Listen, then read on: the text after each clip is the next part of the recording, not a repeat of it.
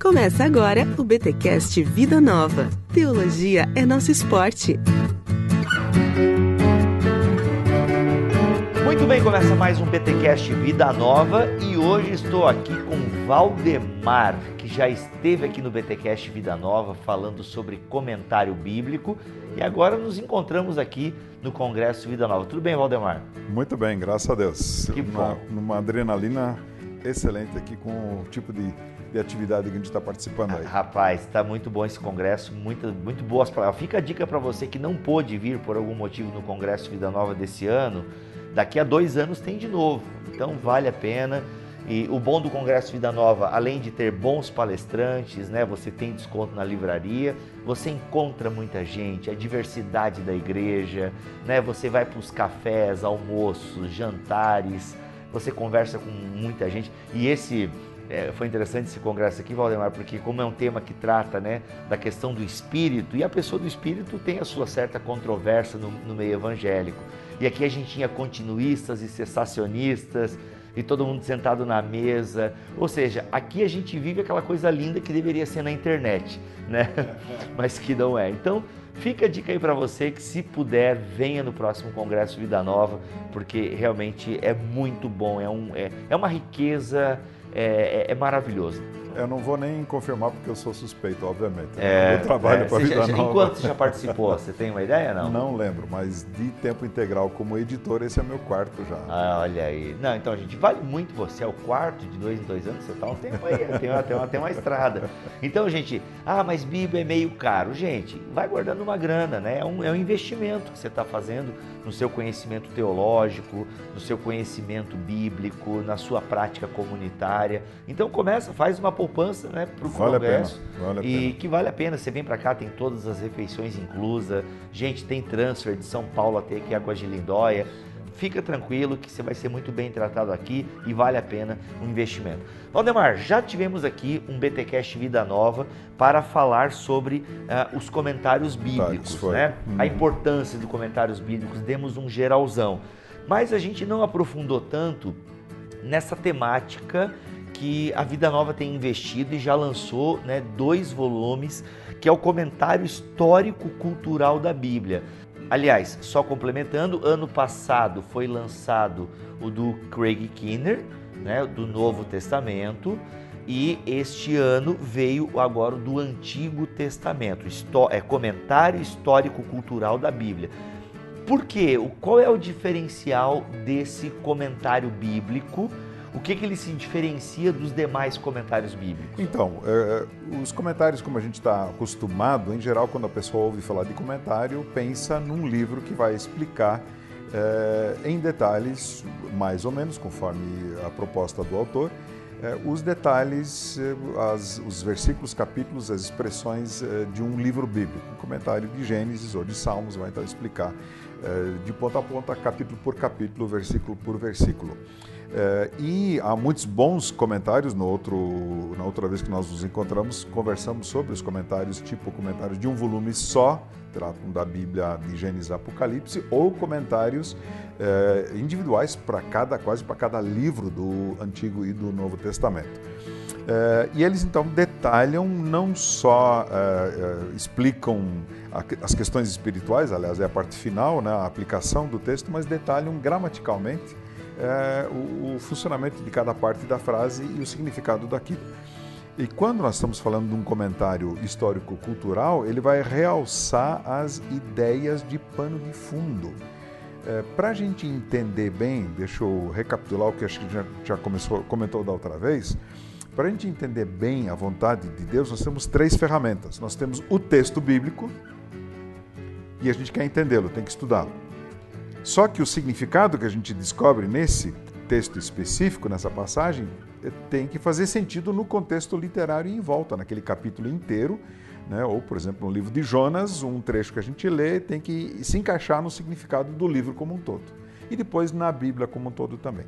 Só que o que vai enriquecer demais a compreensão é se a gente entender o propósito que estava no autor do primeiro texto, lá na frente, lá atrás, quando ele tinha em mente os seus primeiros ouvintes, os seus primeiros leitores. para a gente descobrir o que ele tinha em mente, ou o que viviam aqueles leitores, aqueles primeiros ouvintes, é só estudando material de pano de fundo daquela época. É um material de difícil acesso. Né? A literatura primária, é, na maioria dos casos, para nós, é, é, aliás, em todos os casos em relação à Bíblia, o material foi escrito em outra língua. Né? A gente não entende aquilo. E não foi inglês, né, latim, ou, ou, quer dizer, muita coisa em latim sim, mas é, não foi em espanhol, né, não foi em francês, e muita gente estuda nas escolas aí. É, eram línguas antigas totalmente distantes de nós. Então, tem gente que estuda aquilo. E graças a Deus tem gente como Craig Kinner, no caso do comentário do Novo Testamento, que dedicou muitos anos da sua vida a fazer a pesquisa daquele material de pano de fundo.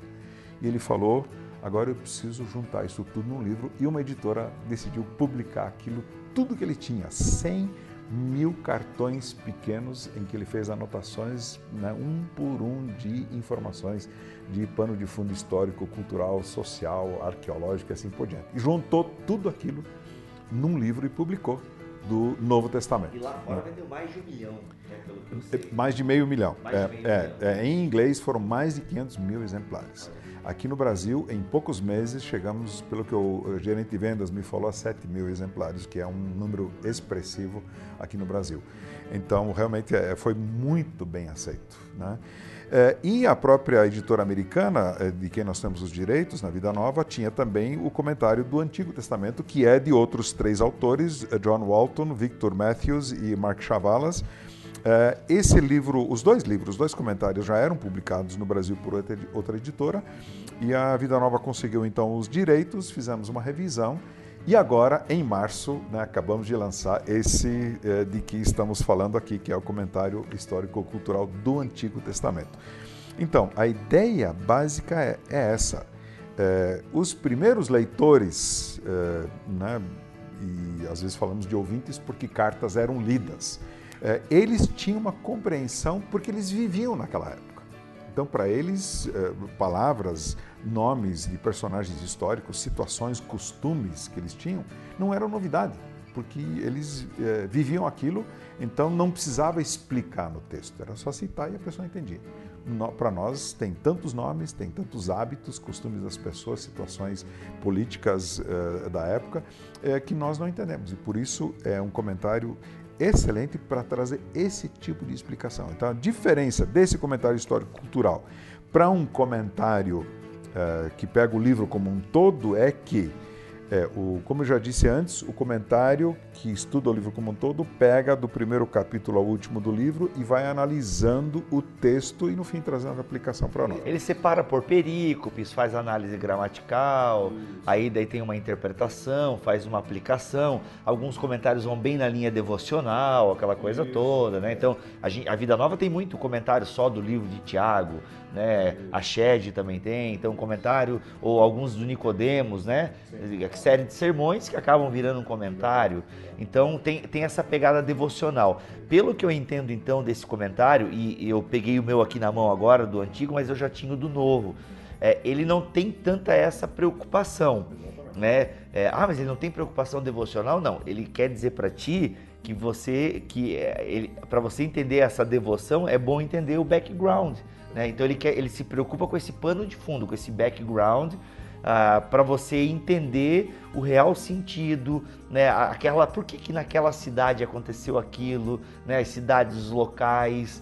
Então, pelo que eu vejo até na, na disposição do texto que vocês colocaram aqui os comentários, é, ele não passa por todas as perícopes, né? Então ele foca nos detalhes esse capítulo. O que, que é importante culturalmente nesse capítulo? Então ele até fez uma divisão ali do texto mas não passa por todos os versículos, né? Ou eu tive uma percepção. Não, você está com a percepção correta. É, aliás, né? aliás, você está explicando muito bem. Continua aí. aí que você está tá indo muito bem aí explicando o comentário. Olha aí, olha aí. É, mas a, a ideia é exatamente passa todos, evidentemente, todos os capítulos, mas não tem espaço para que a gente pudesse fazer um comentário de toda a Bíblia com todos os versículos, eh, né? Explicando cada um com o seu é, as suas informações de pano de fundo, é claro que nós precisaríamos de 4 ou 5 mil páginas e não de mil e poucas páginas que nós temos aqui. Mas a ideia é exatamente essa: realçar as informações que os primeiros ouvintes tinham e por isso entenderam aquele texto eh, e que nós não temos. Né? Por exemplo, citando o comentário do Novo Testamento, as cartas. As cartas são conversas telefônicas em que a gente ouve uma, uma ponta só da linha. Né? Paulo está escrevendo, dando respostas, mas e qual é o problema? Né? É, então, é esse tipo de coisa que um comentário assim nos ajuda a entender. Agora, no Antigo Testamento, nós temos aí uma série, eu vou até é, fazer uma lista aqui, separei uma lista de alguns exemplos para a gente realçar aqui agora. É, por exemplo, Êxodo, uma história muito interessante, emocionante, vai contar a história da libertação do povo de Israel. É, e, por exemplo, Moisés e Arão precisam aparecer diante de Faraó. No capítulo 7, versículo 9, é, nós temos aqui na página 102 do livro que já vai explicar isso. É, e tem aquela situação em que a vara é jogada ao chão, se transforma em serpente e tal. Por que serpente? É, veja só o que diz a explicação bem curtinha aqui sobre a questão da serpente. A serpente era considerada uma criatura sagaz e mágica no Egito. Wadjet, a deusa protetora do Baixo Egito, é representada por uma cobra e na coroa, do, na coroa do faraó, que por sua vez passou a ser um símbolo do poder do faraó. E além disso, Apopis, o inimigo dos deuses, tinha a forma de uma cobra e representava as forças do caos. Portanto, não é por acaso que esse sinal representasse uma serpente. Se era uma naja ou um crocodilo, né, a gente pode ver adiante, mas já que na concepção egípcia não havia outra criatura tão agourenta. Né? E aí, quando você vê, depois dessa descrição, né, que a serpente, o sinal dela estava ali na coroa do faraó, né, era, era a representação máxima, a representação máxima do poder ali do faraó, quando aí no capítulo 7, logo adiante, no mesmo capítulo, versículo 12, diz que a vara de Arão engole as varas dos magos, quando a serpente de Arão engoliu as serpentes dos magos, o simbolismo implícito indicava claramente que os israelitas iriam o quê? Triunfar sobre o Egito. Triunfar sobre o Egito. Ou seja, é o tipo de comentário que se a gente não tem alguém que se preocupou com esse background, a gente não pegaria. Não. Né? Obviamente que o leitor leigo, né, que nunca estudou, ele entende, ele vai ler aqui a história, ele entende que, ok, deu, deu ruim para Faraó, né? Porque ele vê lá que quando tem a abertura do Mar Vermelho, hum. o pessoal vai lá e ou o Mar dos Juncos, né, para ficar mais aqui dentro Sim. do comentário, né? É, é, o pessoal morreu. Mas olha só que riqueza, né?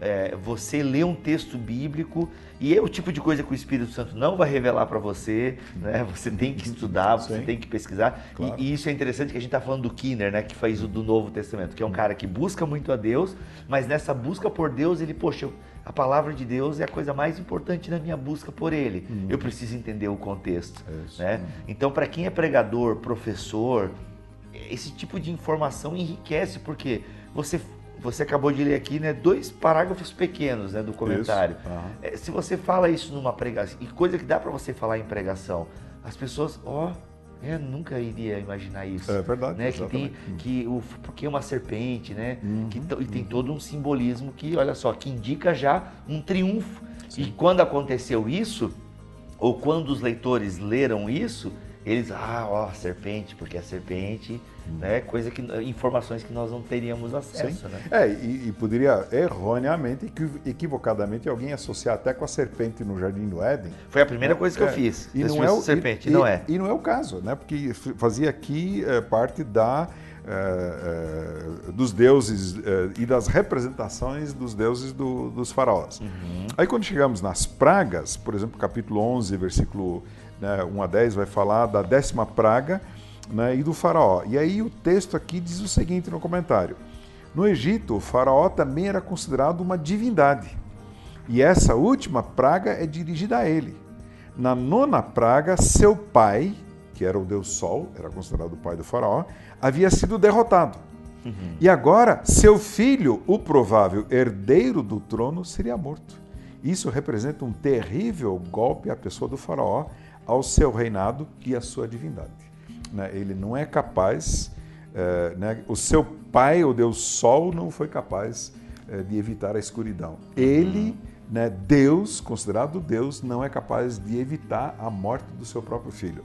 É, então é uma, uma, uma baita de uma paulada no povo do Egito, mas é, a gente tendo essa informação de pano de fundo já ajuda a entender e trazer mais força né, para o significado. Uhum.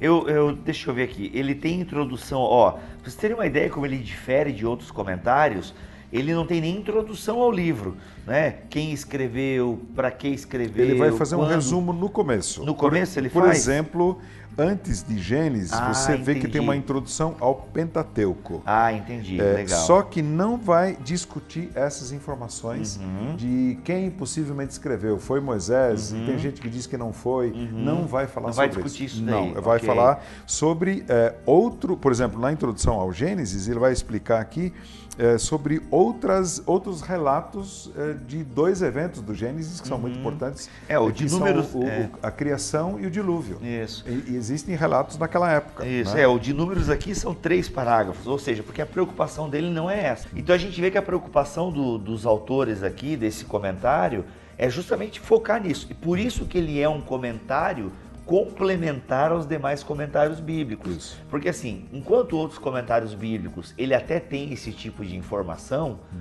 né? Só que como não é o foco dele, Isso. às vezes ele vai focar mais na gramática, uhum. ele vai focar mais nas relações interbíblicas e na aplicação do texto. Uhum. Né? Esse aqui não, ele tem o foco é específico é. No, no, universo, né? Para a gente entender a passagem bíblica. Então é nesse sentido que a gente está querendo dizer para você, ouvinte, que ele é um comentário diferenciado. Sim. Até o pessoal pergunta assim, é, Valdemar, ah, é, Bibo, qual é o melhor comentário na tua opinião?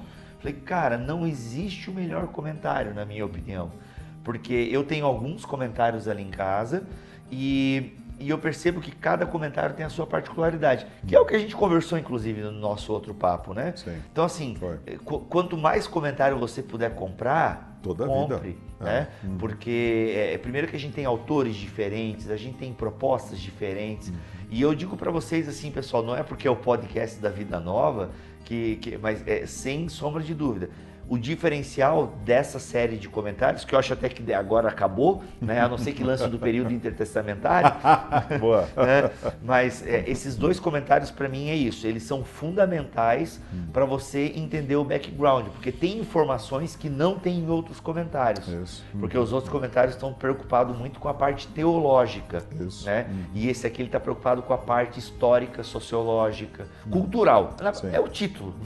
Estou querendo explicar o título do livro, que ele cumpre justamente com, com o que ele está propondo no título. É, tanto é que hoje vieram me perguntar aqui na, na livraria da, da Vida Nova aqui no Congresso, é, vieram me perguntar, alguém veio dizer, escuta, que comentário que eu compro? Aquele de um volume ali, que é de Gênesis Apocalipse, explicando todos os livros da Bíblia, ou esse histórico-cultural?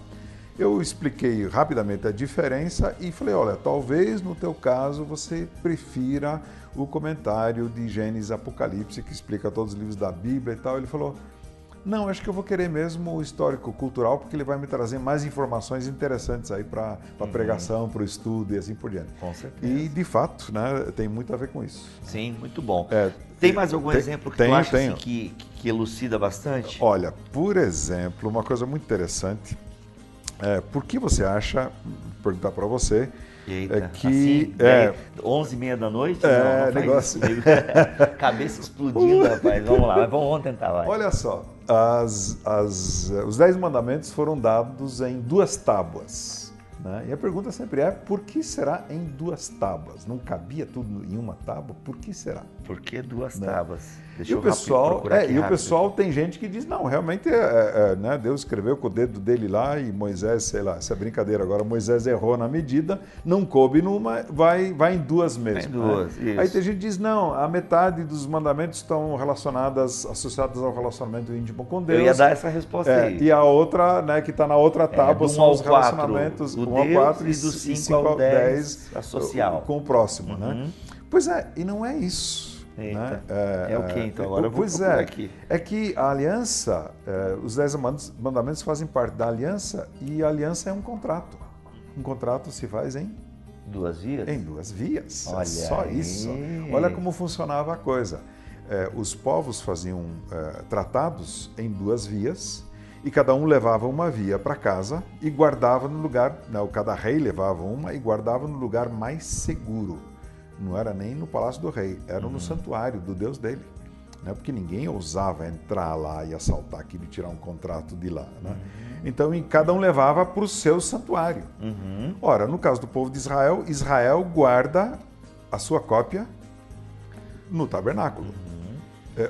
É, Deus não vai levar para o céu a sua cópia. Então as duas ficam no tabernáculo, as duas cópias. Por isso Elas ficavam no propiciatório lá? Não, estou viajando agora. Depois, sim, lembro. exatamente. É, né? é, é a, a, essência ali da, da, da arca, é, o conteúdo da arca são os dez mandamentos. Uhum. E na, o propiciatório era a tampa da arca, uhum. onde o sacerdote então é, borrifava o sangue ali do sacrifício. Né? Ok, né? ok. É. Então, essa, essa é a ideia. Né? Nós temos aí é, o, o é, isso está em é, Êxodo 32, 15 e 16, página 147 aí do livro, uhum. né, escritas em ambos os lados, as tábuas. Então, o uso de duas tábuas provavelmente indica que Moisés recebeu duas cópias e não que parte dos mandamentos estivesse numa tábua e o restante da outra, né? Olha é, então tá aí a, a, dica aí e o pessoal em geral pensa que é, é porque não cabia porque eram dois é, conteúdos distintos, né? Será que é. tem aqui do, do, Moisés Gago? Não. deixa você pesquisar. Vou pesquisar, pesquisar depois. É... Não lembro, fiz a revisão, mas não lembro dessa. Né? Uhum. Aí tem um outro aspecto muito importante que o sacerdote, eh, na, na, é, na bênção do sacerdote, na. Como é que chama? A bênção sacerdotal de número 6? Não, não. Quando o sacerdote não é inaugurado, mas é empossado, é abençoado, é. é ungido. Ungido, né? Na uhum. unção ali do do sacerdote, é, ele recebia uma marca de sangue é, né, na orelha direita, no polegar direito da mão, no polegar é, direito do pé. Né? Por que será isso? É, hum. né, qual o significado disso? Não sei.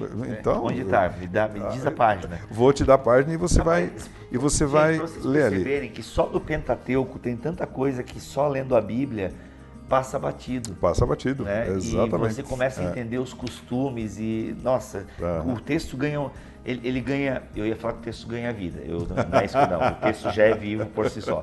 Ele ganha cores, né? cores diferentes, né? Uhum. Então, Êxodo 29 e 20, no, eh, quase no fim da página 141, é, fala lá, né? Cita o texto que era para colocar sangue então na ponta da orelha direita, no uhum. polegar da mão direita e do pé direito. Assim como o sangue era usado para preparar adequadamente o altar para o serviço, também era usado para designar as funções dos sacerdotes. Preste atenção. Onde era o sangue, no primeiro caso? Na ponta da orelha. Da orelha. Uhum. Ouvir a palavra de Deus. Olha. Segundo, era no polegar da mão direita. Uhum. Oferecer sacrifícios com as mãos. Olha aí. Né, você vai trabalhar com as mãos, então vamos ungir e, e purificar, consagrar as mãos. Uhum. E conduzir o povo na adoração com os, uhum, pés. os pés. Se você vai andar, para você conduzir alguém, você tem que andar à frente, né, usar os pés. É um símbolo, uma simbologia muito interessante, simples, uhum. é, né, e torna a exposição tanto mais interessante quando você sabe esse tipo de coisa. Né? Nossa, é. gente, eu estou olhando aqui Êxodo, depois você começa a olhar Levítico. Ah, sim. É. Nossa, é, é muito é, bom. Uma das coisas, das ideias essenciais de Levítico, por exemplo, capítulo 10, versículo 10, página 163, é, é, tem ali a orientação aos sacerdotes que eles mantivessem a separação entre o santo e o profano, uhum. que é o uhum. comum, e dentro do profano, do comum, separar o puro do impuro. Uhum. Uh, né? Quando o puro é, é, é contaminado, precisa oferecer um sacrifício. Né? Ele passou para a esfera do impuro, faz o sacrifício para ele voltar para o puro. Né? E quando se quer consagrar um objeto para ele fazer parte do tabernáculo ou pessoas que vão ser consagradas como sacerdotes, se faz essa, é, é um sacrifício também e consagra as pessoas. Então, no capítulo 10, versículo 10, vai falar sobre esse perímetro do sagrado. E esse versículo então estabelece diversas categorias. Tudo que era santo, consagrado à divindade, era considerado limpo ou puro, ritualmente purificado. O que não era santo, portanto profano ou comum, ou era puro ou era impuro, imundo. E era obrigação dos sacerdotes assegurar a distinção entre essas categorias. Eles assim o faziam, mantendo o que é chamado de perímetro do sagrado.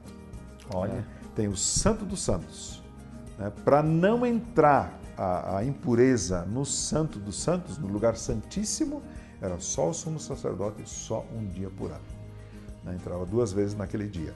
Né? Aí no lugar santo, alguns sacerdotes ajudavam, entravam também. E no pátio também eram sacerdotes que cuidavam.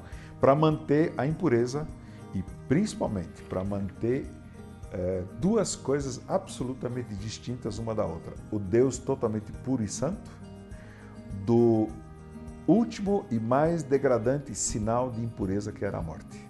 Olha só. Né? Então, esse, essa é a função dos é, é, sacerdotes e dos levitas a então é, manter esse perímetro do sagrado. E é interessante fazendo uma comparação já com o Novo Testamento, que o Chris Wright coloca no seu comentário, naquele de um volume da Vida Nova sobre Levítico, faz a, a conexão com o Novo Testamento. Ele diz: o impensável, o absurdo acontece na cruz.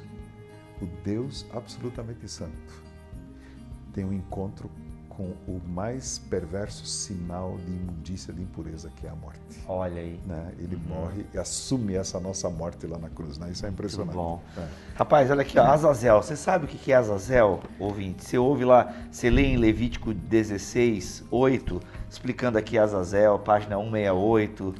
Rapaz, Levítico é, tem uma riqueza de detalhe que você não consegue pegar sem esse tipo de comentário, né? Não, realmente. É, o é, significado é de aparar os cabelos, olha aí. Você sabe o que tem que aparar? Ó, Agora homossexualidade fiquei... e bestialidade. Rapaz, é. tem muito. Filhos sacrificados a Moloque. Será que a palavra moleque vem daqui? é, não, não, não, é não. Não, né? Não, não, só para pegar no pé do pessoal. É. Rapaz, é, tem uma riqueza muito grande isso aqui. É. Pessoal, então assim, preparação de escola dominical, uh, estudo bíblico, própria preparação do sermão, não dá para passar batido. Né? Eu, eu, eu fico pensando, né, três coisas importantes acontecem quando você tem um material desse. Você fala muito menos abobrinha. No, com na, certeza. na hora que você vai dar o estudo Nossa. no sermão. Segundo lugar, por isso você vai falar mais coisa com coisa. E a gente quer falar a verdade quando a gente está instruindo alguém. Uhum. E terceira coisa, o povo dorme menos quando se usa esse dorme tipo menos. de material. Olha aí. O povo está acordado porque você traz coisas interessantes. Uhum, né? uhum.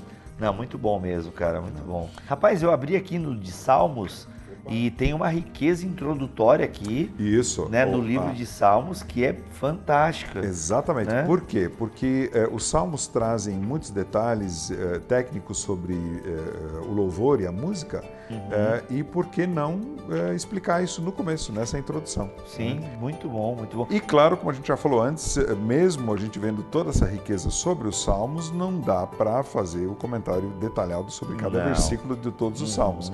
Mas as coisas as mais importantes, as informações mais importantes de pano de fundo, é, de fato estão aí. Né? Uhum. É, tem o, o, o, no fim do livro também tem algumas ajudas a mais aí, como por exemplo o glossário. Uhum. É, né, um glossário de termos básicos. Tem pessoas que perguntam né, o que são os apócrifos, livros apócrifos. E aqui tem uma explicação breve já dá uma ideia para o leitor. São livros escritos no período helenista entre os testamentos, né? então entre Malaquias e Mateus tem livros que foram escritos e esses 14 livros não fazem parte do cânon judaico nem do cânon protestante, mas são mantidos pela tradição uhum, católica. Né? Uhum, né? Então, pelo menos uhum. ter uma ideia básica do que são os apócrifos e tem eh, muitas outras eh, palavras aqui, né? Temos aí umas sete, oito páginas, seis páginas de glossário, né? Que ajuda a pessoa a entender e essas palavras do glossário aqui estão marcadas em letras maiúsculas. A palavra, quando aparece durante o texto, em muitos lugares está com letra maiúscula para a pessoa dizer: ah, eu posso ir lá entendi. buscar no glossário. Uhum, né? Muito bom, muito bom. Por exemplo, tabelas aqui. Né? Temos no final tabelas, as principais tábuas de inscrição de importância para o Antigo Testamento. Né? O pessoal descobriu bibliotecas inteiras, textos eh, extensos e de outros povos. Não é só a tradição é, dos hebreus que registrou a sua história e a, a, sua revelação. Outros povos também registraram a sua história e o que consideraram a revelação dos seus deuses. Né? Uhum. É. textos jurídicos do antigo do Oriente Próximo. Isso. Olha uhum. só. É. Dos sumérios, acadianos. Ah, Para quem acompanha aqui o Bibotalk, sabe que a gente tem a série Os Outros E, Valdemar, é, a série Os Outros aqui no Bibotal, que a gente Certo. analisa os povos de entorno. Ah, que legal. Então a gente olha, então a gente começou lá com o Antigo Oriente, Aham. falando da Mesopotâmia. Ah, que é legal. bem a proposta desse comentário. Ah. né? Então a gente tem é, quem, eram, quem era o Egito, né? então a religião do Egito, Hum. depois os cananeus e como esses povos influenciaram a narrativa bíblica. Isso. né? Então, esse aqui é um material que vai bem nessa linha da série Os Outros, para quem Isso. nos acompanha aqui, é, para Então, poder é- fazer referência. É uma dobradinha aí, né? É. O pessoal que já eh, participou aí da- né, desses Bibotalks ali anteriores É. vai entender melhor eh, até quando aparecem esses povos aqui. Sim, né? com Ótimo. certeza, com Aham. certeza. É Maravilha. questão cultural, né? Muito Isso. bom. É isso então, gente. Olha só, a gente trouxe aqui né, algumas informações, lemos alguns textos para você ter uma noção desse comentário histórico-cultural da Bíblia, agora do Antigo Testamento, tá? Recurso indispensável para conhecer em detalhes o contexto histórico e cultural do Antigo Testamento. Três autores participam, né? Isso. na elaboração deste material aqui e ele tem até o mesmo tamanho, né? O tamanho ficou parecido do Novo Testamento. Então assim, gente, material, um recurso indispensável para você que é pastor, professor, missionário, né? Porque a questão do missionário é interessante que eles colocam aqui. Né? O missionário ele tende a ler o seu texto a partir do seu contexto, o que é bom, né? Mas eu primeiro preciso entender o contexto original, né? Então ele ajuda e não só o missionário, né? Todos nós vivemos numa realidade, precisamos entender o texto bíblico a partir dessa realidade primeva, Isso né? mesmo. Então, gente, aqui desmistifica muita coisa, né? Como o Verdade. Valdemar falou, com comentários como esse a gente fala menos bobagem, né? E não precisa inventar coisa, não precisa ficar sei lá, né? Você pode Isso. entender. E, então fica a dica aí desse BTcast Vida Nova falando sobre o comentário histórico cultural da Bíblia agora do Antigo Testamento. Sua palavra final, Valdemar. A recomendação que eh, né, todos nós eh, não só eh, gastemos dinheiro com literatura, mas gastemos tempo com boa literatura. A Bíblia, Deus falou, gente. Isso tem que ser importante para mim se Deus falou. E se Deus falou para um povo daquela época, eu tenho que me interessar com o que eles entenderam que Deus falou. Porque se eu não, não entender, não captar pelo menos parte do que eles entenderam, eu não tenho como trazer isso para cá. né? Não posso impor uma compreensão minha a uma palavra, uma frase que eu leio. Então fica aí a dica de a pessoa investir eh, né, tempo, não só dinheiro, mas tempo na leitura da Bíblia, do texto no seu contexto, naquela hora literária, não tirar, pinçar um versículo só e também se aprofundar em materiais que nos ajudam a entender a situação daquela época, já que nós não temos acesso à literatura primária. Então, isso aí fica uma, uma excelente dica para esse tipo de estudo. Despede-nos com uma benção, então, Valdemar. É isso aí. Que Deus nos abençoe no estudo da palavra, principalmente na coragem de colocar em prática a palavra. Que isso seja verdade na tua vida, eh, Rodrigo. Né? Dá para chamar de Rodrigo Dá, também? Rodrigo. Rodrigo é tá bravo. Rodrigo é tá bravo. Bíblia é melhor. É Na, na, tá bom. na minha vida, nas nossas famílias também, que assim seja. Amém. Gente, até o próximo BTcast Vida Nova. Valeu.